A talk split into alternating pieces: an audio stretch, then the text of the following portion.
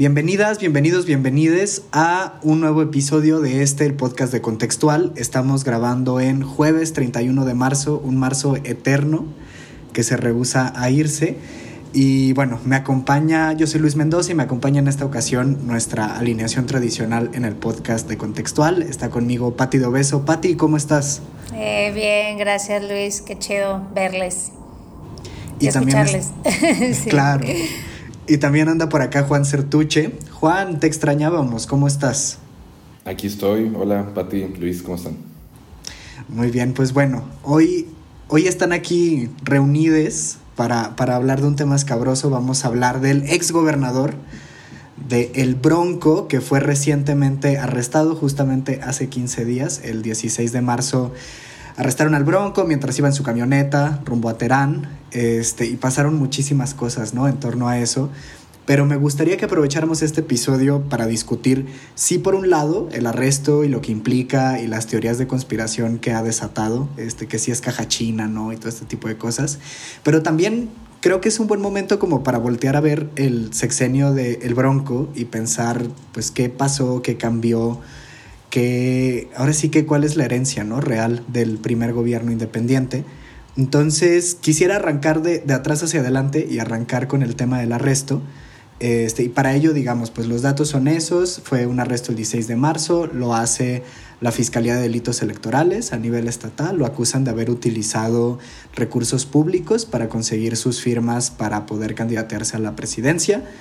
Em, en particular el uso de más de 500 empresarios, de 500 funcionarios, perdón, este, en un caso que se dio a conocer por el norte como las broncofirmas, ¿no?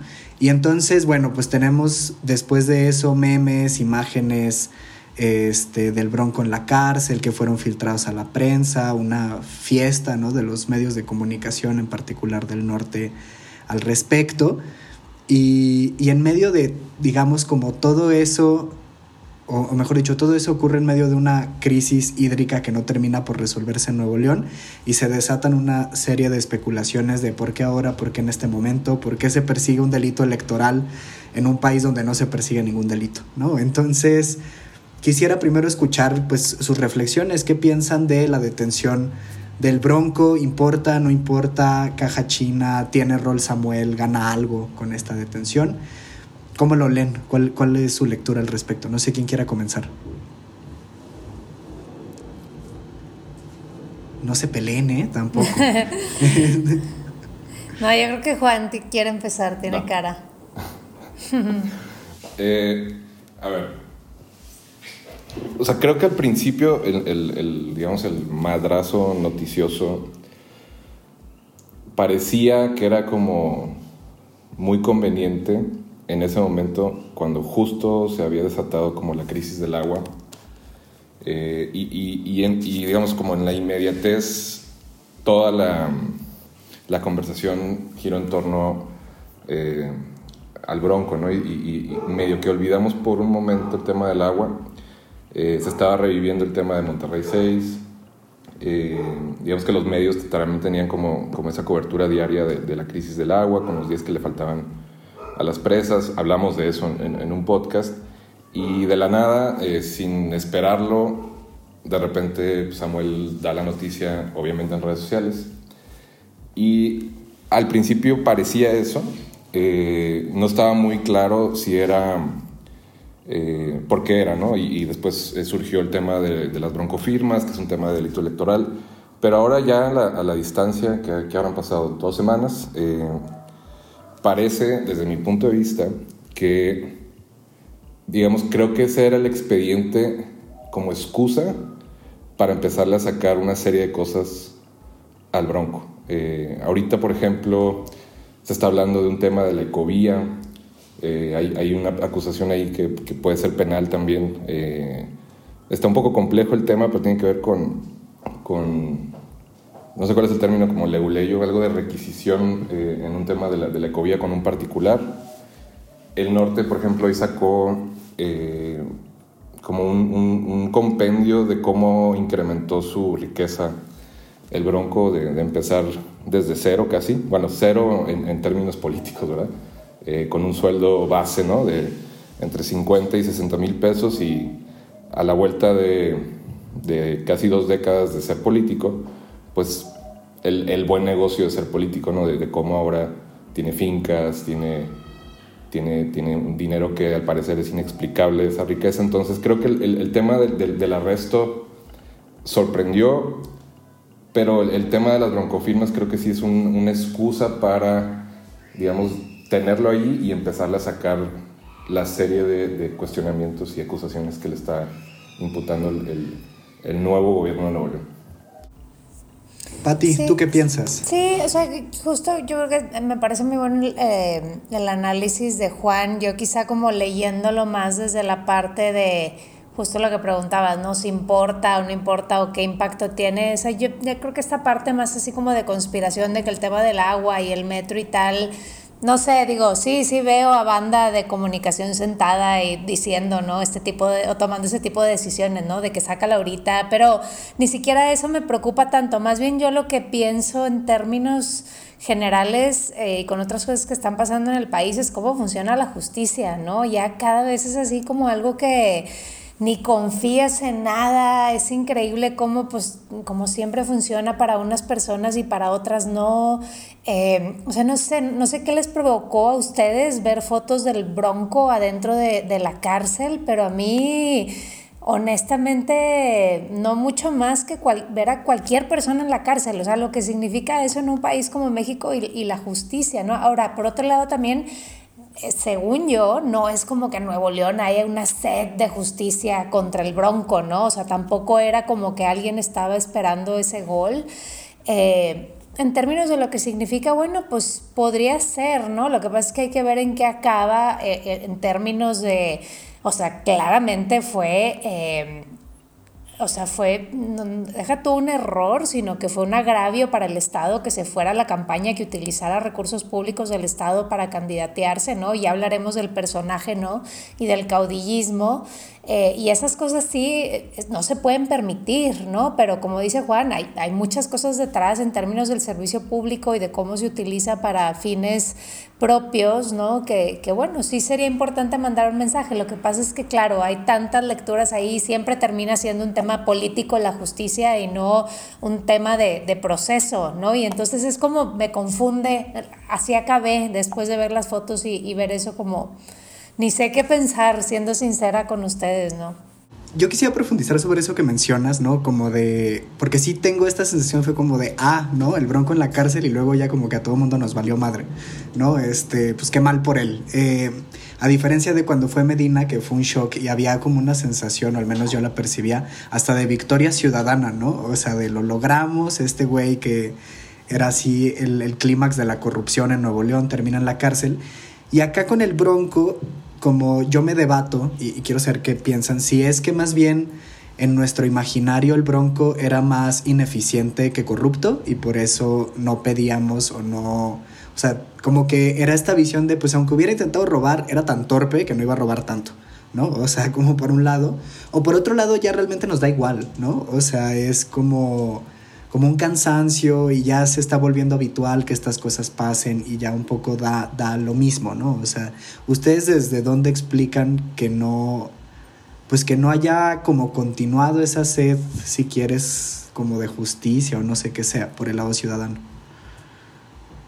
Híjole, yo creo que ahí, por ejemplo, sí, era una diferencia porque el, el, shock de Medina, estamos hablando de, un, de una época pre-4T, eh, que no sé si, si, sirva como, como para dividir los tiempos de, eh, de algún tipo de despertar, eh, igual ilusorio, pero bueno, el, shock fue, fue que un, un, gobernador priista en Nuevo León pisó la cárcel unas horas, ¿no? Acá la diferencia es que el Bronco ya lleva dos semanas ahí metido y, y, y a lo mejor por lo, por lo, mismo, porque ni siquiera ha habido una, una, una sentencia ya, ya ahorita el tema está más como tranquilo en términos de, cobertura y de conversación, pero obviamente el, el, el, gobierno del Estado actual lo, lo, está utilizando para, como dice Pati, como poner un ejemplo. Este, pero bueno, sí, sí, sí creo que eh, en términos de cómo lo vemos desde acá, digamos, desde, desde la ciudadanía,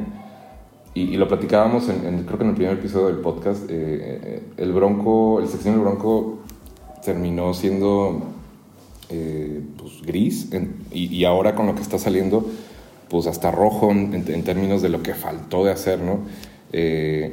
Y, digamos que aunque suene como menor el delito de las broncofirmas en, en, en, la escala, digamos, de, delitos que les hemos visto imputados a gobernadores de otros estados, eh, pues si, si, se sigue, digamos, el debido proceso y se le, y se le, se le demuestra un, enriquecimiento ilícito, que es como el, digamos, como el, delito eh, más común en la política, eh, y, si este gobierno va en serio en términos, aunque sea discursivos, de transparencia, eh, creo que sí pudiera poner un, digamos, un, comienzo, digamos, de, hartazgo, pero ahora sí hartazgo llevado a lo que viene siendo pues, el, el, el eh, encarcelamiento de un, de un, de un personaje que llegó con todas las, eh,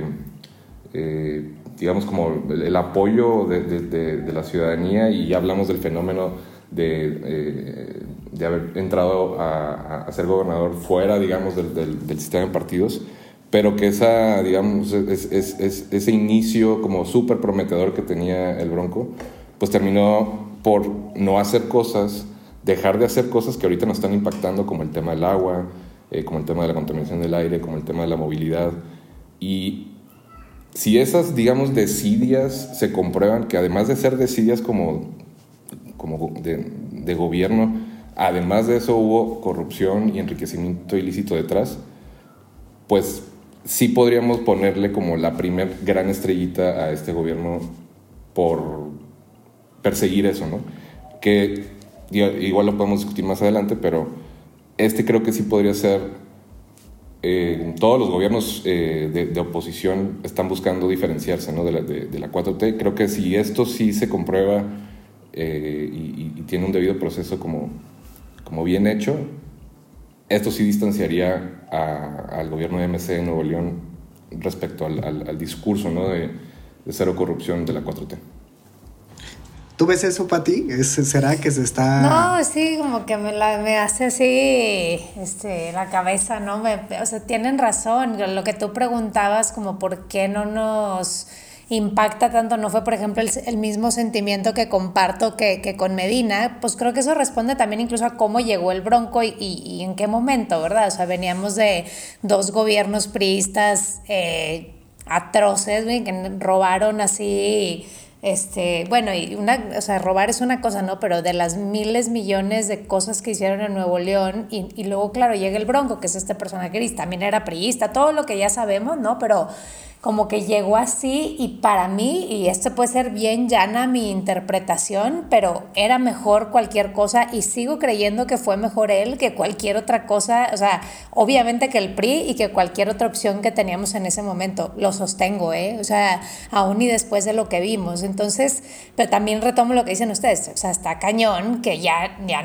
¿qué nos sorprende, verdad? O qué necesita ser suficiente. Ahora, lo único que sí digo, y ahí es donde ahorita que, que te escuchaba, Juan, como la cabeza así es, o sea, en este país, vuelvo a lo mismo, donde la justicia, híjole, de veras cada vez es, es más un chiste y hay tan pocos recursos, o sea, ¿dónde inviertes esos recursos, verdad? Entonces, ¿por qué no las redes de corrupción? ¿Por qué no ir hasta el fondo? No sé, en el tema del agua, o sea, algo que, que debe, perdón, del transporte público, yo qué sé, o sea, cosas donde justo, verdaderamente, al procesar de una manera más clara, eh, le cambie la vida a la ciudadanía. Otra vez, yo no digo que lo que hizo el Bronco no, lo que pasa es que estoy interpretando, ¿no? Como que no es tan palpable, ¿no? Que, ah, bueno, se robó lana para firmas, pero ¿y eso qué significa? ¿Cuánta lana? Luego ya son muchos ceros y nadie sabe sabemos lo que eso significa, ¿no? Entonces es lo único que me da como bajón todavía, aunque comparto que sí es un mensaje y, vaya, o sea, si se cometen delitos, por supuesto que hay que perseguirlos eh, y que mande un mensaje, solo que ese es mi tema siempre con, con la justicia, ¿no? Hay otras cosas que a mí me interesaría más eh, que se les invirtiera, ¿no? En su investigación y, y procesamiento. Claro, y es como lo que mencionaba Juan, ¿no? Del norte saca el enriquecimiento del Bronco, pero ¿cuántos no se enriquecieron alrededor de él? Claro, O sea, exacto. contratistas, etcétera. Pues bueno, habiendo discutido eso, me interesa que pasemos al segundo bloque que tiene que ver con pues quién es el Bronco, por qué llegó, qué le hizo nuestro estado, porque yo sí creo que así como Juan propone que hay un antes y un después de la 4T, yo creo que hay un antes y un después este, en Nuevo León debido al Bronco. No, o sea, creo que si hay una fractura de algo, no sé qué sea, eso se lo voy a dejar a ustedes. Este, pero voy a ofrecerle un poco de contexto a las personas que nos escuchan. Bueno, el, el caso de Jaime Rodríguez es particular por muchas cosas, ¿no? O sea, no solo porque fue el primer gobernador que llega por la vía independiente a ganar una contienda, sino porque gana por más del 50% de los votos, le gana a Ivonne Álvarez por parte del PRI y a Felipe de Jesús Cantú, eterno perdedor de las elecciones en Nuevo León, quien contendía por el PAN, en una elección donde además los medios tradicionales, eh, dígase multimedios y el norte, no estaban decantados a favor de Jaime. Particularmente multimedios estaba muy a favor de cualquier candidato que no fuera este, el Bronco, y hay un libro de Luciano Campos que se llama así, Jaime Rodríguez el Bronco, donde viene un conteo de los minutos que se le daban en la televisión y en la radio a los tres candidatos, y es, pues, eh, uno puede ver a través de ese conteo cómo Jaime recibía la mitad del tiempo de la exposición que tenían los otros dos. Además de eso, Jaime fue el primer candidato en utilizar las redes sociales abiertamente o digamos bien, ¿no? Para hacer una campaña, era esta onda de tener espectaculares con un número de WhatsApp, contestar los mensajes, contestar comentarios en Facebook, contestar inbox. Tenía además en su equipo a Memo Rentería, que quien aspira a ser el Roger Stone mexicano, una cosa por el estilo. Este es un estratega político así bastante, ¿cómo llamarlo? Peculiar.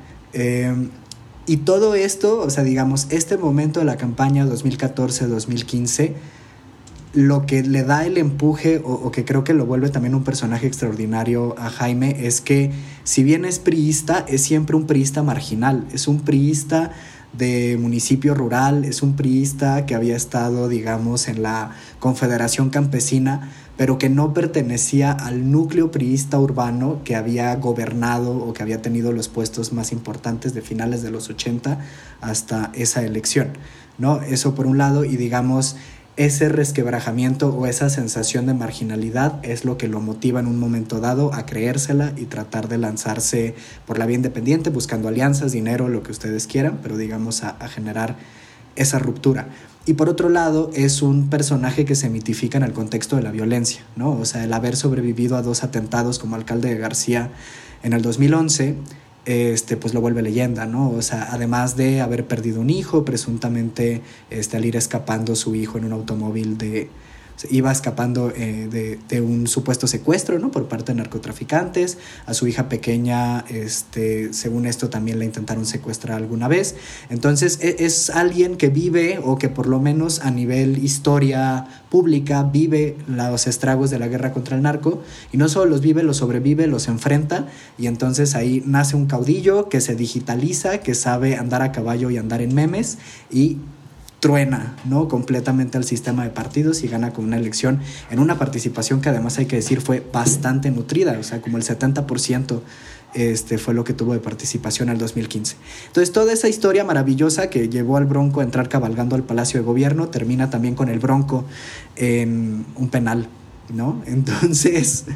Eh, parece mentira, pero así es, Nuevo León extraordinario. Entonces yo quería preguntarles, dicho todo este contexto, ¿Qué, ¿Qué, rompe el Bronco y qué Nuevo León se queda atrás después del Bronco y qué Nuevo León persiste?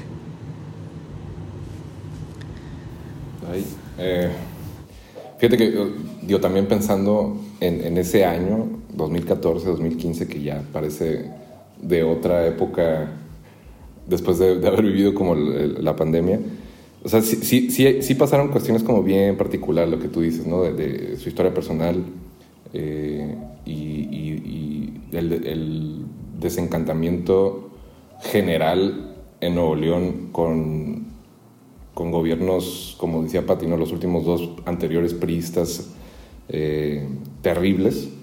Eh, y, y, también a, a, la gente que le gusta como cuestionar al regiomontano por haber votado por el Bronco, pues no vivieron ese proceso, ¿no? no vivieron un proceso en el que las opciones, como tú mencionabas, Luis, estaban creo que yo, en, lo que yo tengo memoria como consciente política, nunca había visto una terna tan débil, digamos, para, para, elección en una boleta, con personajes grises, eh, improvisados, pero bueno, el, improvisado en este caso fue, fue Jaime y supo aprovechar eso en, digamos, en el sentimiento del electorado.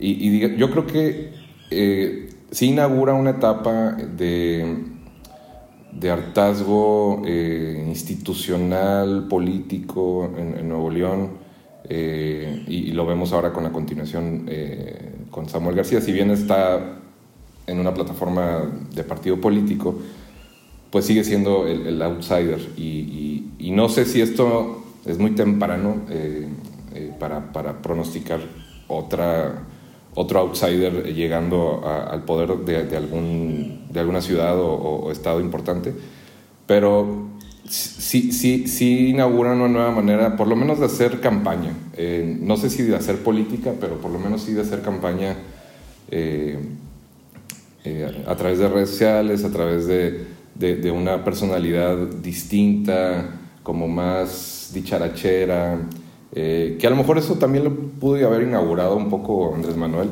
en, su, en sus varios intentos. Pero sí, sí, sí, sí creo que el, el, parteaguas, por lo menos creo que lo podríamos identificar en, en, la campaña. Eh, porque también el proceso de desencantamiento de Samuel va a ser natural como todos los gobiernos. Eh, y, esos tres, cuatro meses que estamos como súper metidos en campaña, pues sí importa mucho que hagan un Facebook Live, que hagan un Instagram Live, que, que salgan con su, su familia, o sea, como esa, digamos, como campaña política light sí está jalando, sí conecta, este, y, y lo importante es que creo que tanto el Bronco como Samuel se la creían, o sea, me refiero al, electorado, ¿no? O sea, si, si, un priista, o sea, imagínate a Ildefonso Guajardo tratando de serlo, pues no, no, no checa. Este, y ellos sí eran como naturalmente así, eh, y, creo que eso conectó. Entonces yo, yo, yo, yo, yo identificaría ese parteaguas, por lo menos en, en, la manera de hacer campaña. Sí, totalmente, totalmente de acuerdo. Yo le agregaría... Eh o sea, sí, sí hubo a partir de eso, desde que el Bronco entró, más participación de banda que estaba en la iniciativa privada o en organizaciones de la sociedad civil o en otros sectores participando en el gobierno. Y qué fuerte, ¿no? O sea, que nomás le quitas el, el, o sea, una calcamonía de algo y ya resulta que es algo completamente distinto. Ahora, es algo que yo celebro honestamente porque sí, eso ya tengo rato que nadie me saca de ahí, que sí creo que necesitamos gente que tiene buenos intereses, que trabaja en el servicio público, ¿no? Porque si no, pues cuál es la tirada, ¿no? Nada más estar criticando y entonces sigue estando esa banda y así hasta el infinito, ¿no? O sea, yo eso creo que eso cambió y eso yo lo, lo diría y creo que es algo que pasó en otros estados, ¿no? En Jalisco también, este, con MC y tal.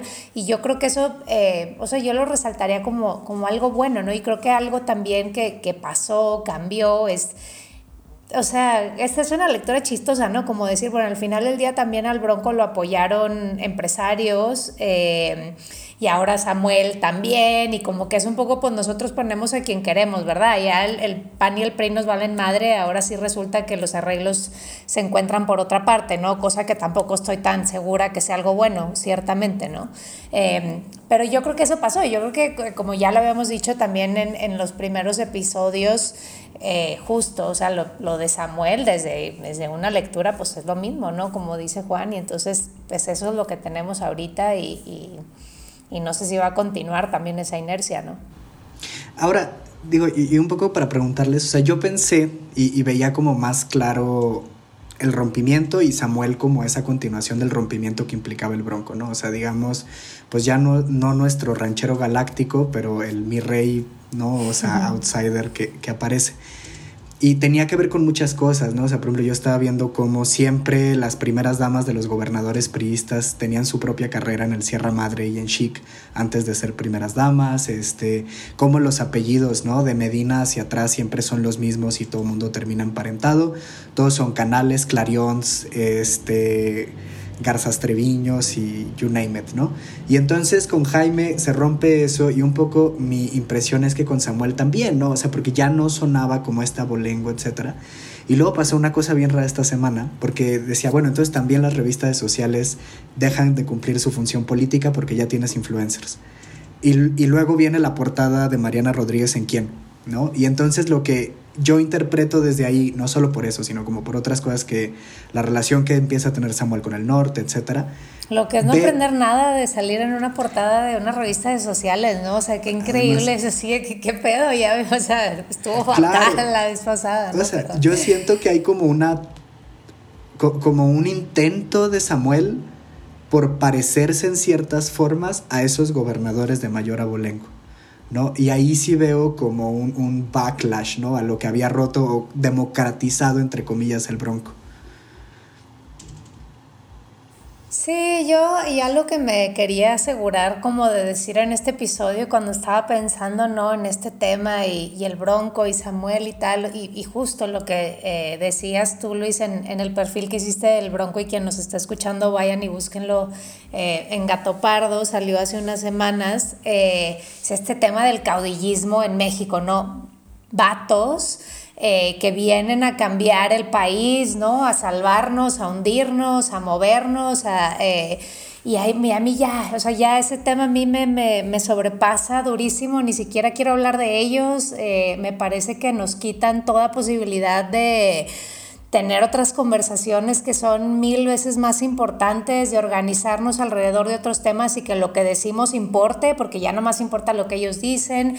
Y, y, ese para mí sería un quiebre que me encantaría ver en Nuevo León. Vaya, si se abrió la posibilidad de que no sea este, PAN y PRI o, o tal, o, o, un partido político, pues que sea otra cosa, ¿no? O sea, que, que no sé, eso platicaba ahora en las elecciones, ¿no? de, de en las alcaldías y tal, ¿no? O sea, si es, es, un personaje que sea como más gris, X, no sea acá, no, ni ranchero, ni nada, ni es más, te dé hueva, pero es alguien que sabes que, ¿no? Sabe operar un municipio, que eso creo que es importante, ¿no? Y que va a tener un equipo que, o sea, va a tener un equipo que lo haga bien, ¿no? Pero bueno, eso, la neta, siento que seguimos estando lejos, pero no quería dejar de decirlo, ¿no? Porque al final del día es eso, ¿no? Y aquí estamos hablando de él, ¿no?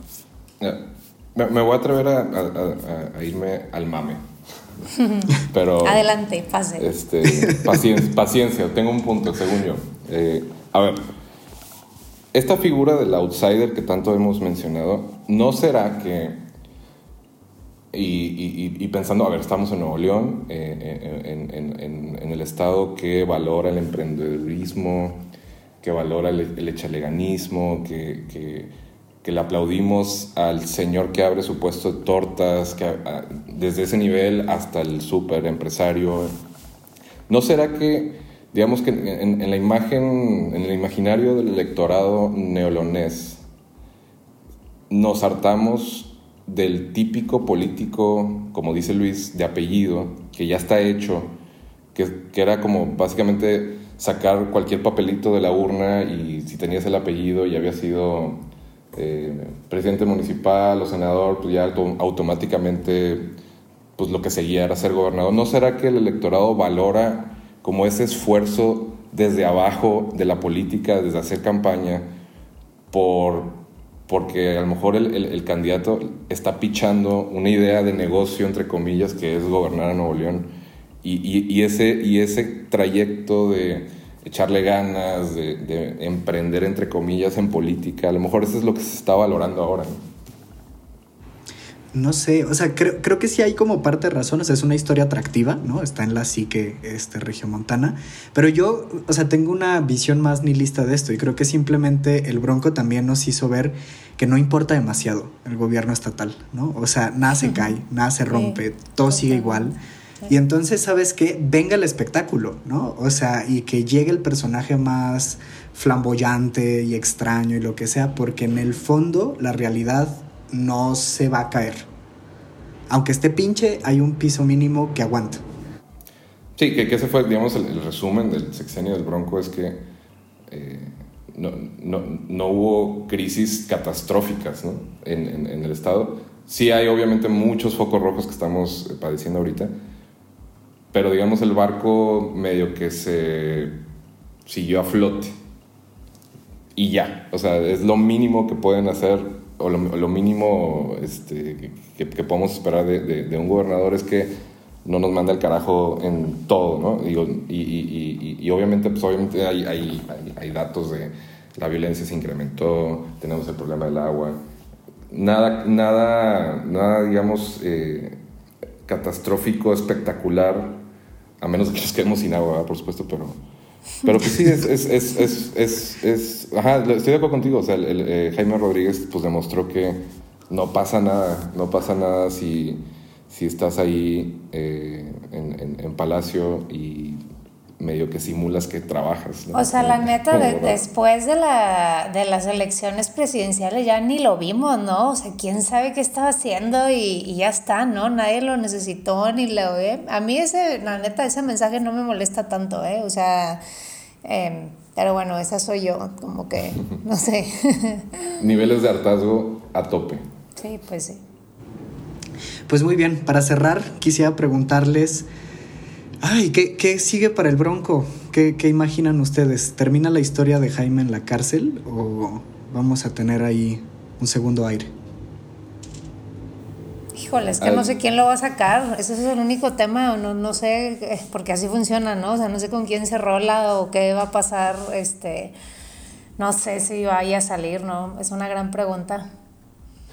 Yo creo que a nivel, digamos, de imagen, ya, ya se palomeó, ya, ya, ya lo vimos eh, con, su, con su manchita en los ojos en la prensa, ya le decimos Jaime N., eh, ya lo identificamos como el gobernador que pisó la cárcel, el segundo consecutivo en Nuevo León que pisó la cárcel.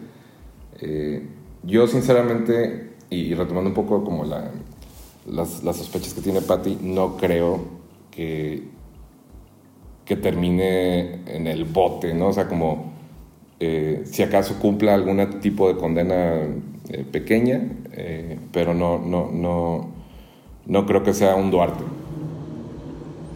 Muy bien, pues en esa nota alegre para Jaime Rodríguez Calderón. No, no hay que terminar con Duarte, por favor. damos por terminado el análisis del Bronco. Muchísimas gracias, Patti. Muchas gracias, Juan, por acompañarme una vez más en este, el podcast de Contextual. Y nos escuchamos en 15 días. Muchas gracias a todas las personas que siguieron esta transmisión y hasta la próxima. Gracias.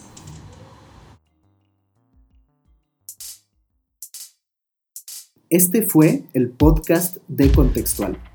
La producción de sonido está a cargo de Guillermo García Cano.